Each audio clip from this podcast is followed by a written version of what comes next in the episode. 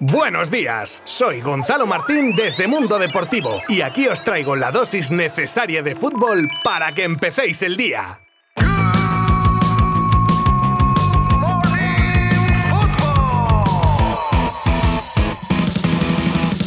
Madre mía, qué angustia con estos partidos tan definitivos y tan igualados. Otra victoria por la mínima, por lo que la selección cumple un nuevo reto como el de su pase directo para el Mundial de Qatar 2022 tras una fase de clasificación con muchos altibajos, pero que finalmente la Roja ha resuelto para satisfacción de todos. En lo que al partido de ayer se refiere, varias cosas destacables. Las 133 internacionalidades de Busquets igualando a Xavi y solo por debajo de Casillas y Ramos, el partidazo increíble de Gaby que fue coreado por la grada hasta en tres ocasiones y bueno, el ambiente del estadio, que quieras que no, se notaba y mucho, sobre todo a la hora de levantar a la roja de algún momento complicado y los hubo. Empezaba el partido según lo previsto, dominio de balón de España que tuvo una ocasión clara y poco más en la primera parte, y peligro de Suecia que no la olía, pero en las dos que tocó nos hicieron contener la respiración y soltar un uy menos mal. Es en la segunda parte cuando el partido se descontroló un poco y en un y daca, los de Luis Enrique tenían las de perder,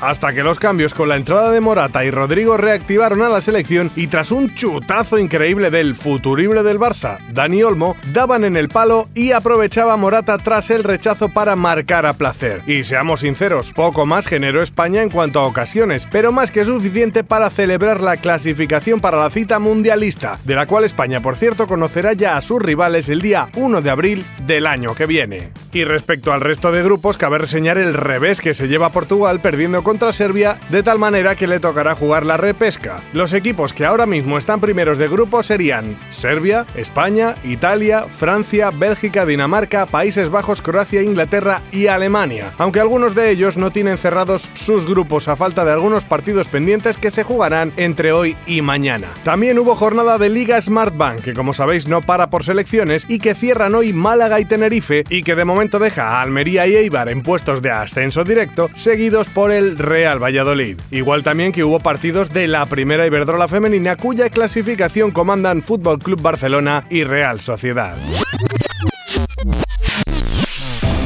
La llegada de Xavi al Barça parece que ha generado quórum de directiva, afición y plantilla. Todos los jugadores, pesos pesados incluidos, se deshacen en elogios sobre su nuevo entrenador, al menos en lo que hasta su etapa de jugador se refiere. Pero tanto los de casa, que años atrás en cierto ranking elegían a Xavi como uno de los mejores centrocampistas del mundo, como otros recién llegados como Memphis, que habla de Xavi como maestro que nunca perdía la posesión del balón y que dice que sabía todo antes de tocar el esférico. Esto es empezar con buen pie y lo demás son tonterías. Luego ya Dios dirá.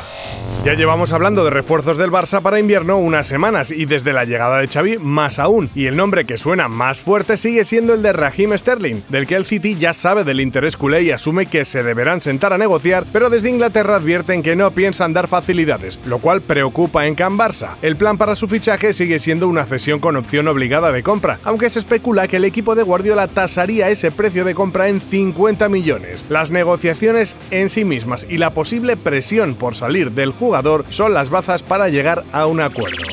Casi siempre contamos lo bonito del fútbol, pero como todo en la vida también hay un lado oculto que afecta a muchos jugadores, entrenadores, etc. Un ejemplo de esto es el de Sergio González Testón, Sergi, defensa de 26 años, que tras haber debutado con el primer equipo del Atlético de Madrid a las órdenes del Cholo y ver todo de color de rosa, se encuentra a día de hoy y tras dar tumbos por equipos menores y del extranjero, concentrado con la selección de la AFE, que es un combinado de jugadores sin equipo en busca de una oportunidad. El exentrenador del Barça femenino de fútbol, Luis Cortés, ha firmado como nuevo seleccionador de la selección femenina de Ucrania. De esta manera, las ucranianas se llevan a un actual campeón de un triplete con el Barça por dos años, con una cláusula liberatoria, eso sí, en caso de llegar una oferta de un club grande que pudiese convencer a Luis. Y en otras noticias de fútbol femenino, el Villarreal se encuentra con menos dos puntos en la clasificación tras dos sanciones por la federación por no llevar puesto el parche de la propia Federación Española de Fútbol como está escrito en las normas. Así que sumaba cuatro 4 puntos en la clasificación, menos 6 puntos por dos sanciones del mismo motivo, dejaría a las del Villarreal en una situación inaudita, ya que tendría su casillero en negativo.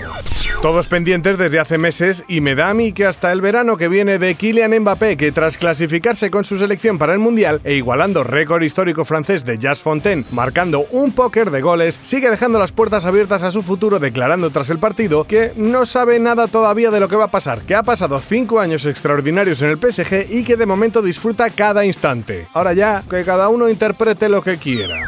Y cerramos con una de esas historias de operaciones que se quedaron en el tintero y que siempre nos quedaremos con la duda qué hubiera pasado si, ya que como todos sabemos, cuando sale alguna noticia de fichajes o cualquier otra cosa, siempre detrás ha habido decenas de conversaciones de casi cierre de contratos que luego se caen por lo que sea, etc. Pues en este sentido y en relación al Bayern y a Mourinho, Rummenigge ha confesado a un medio italiano que hubo negociaciones con el portugués que se acabaría yendo a la Roma porque el club alemán prefería otro perfil de entrenador, cosas del fútbol.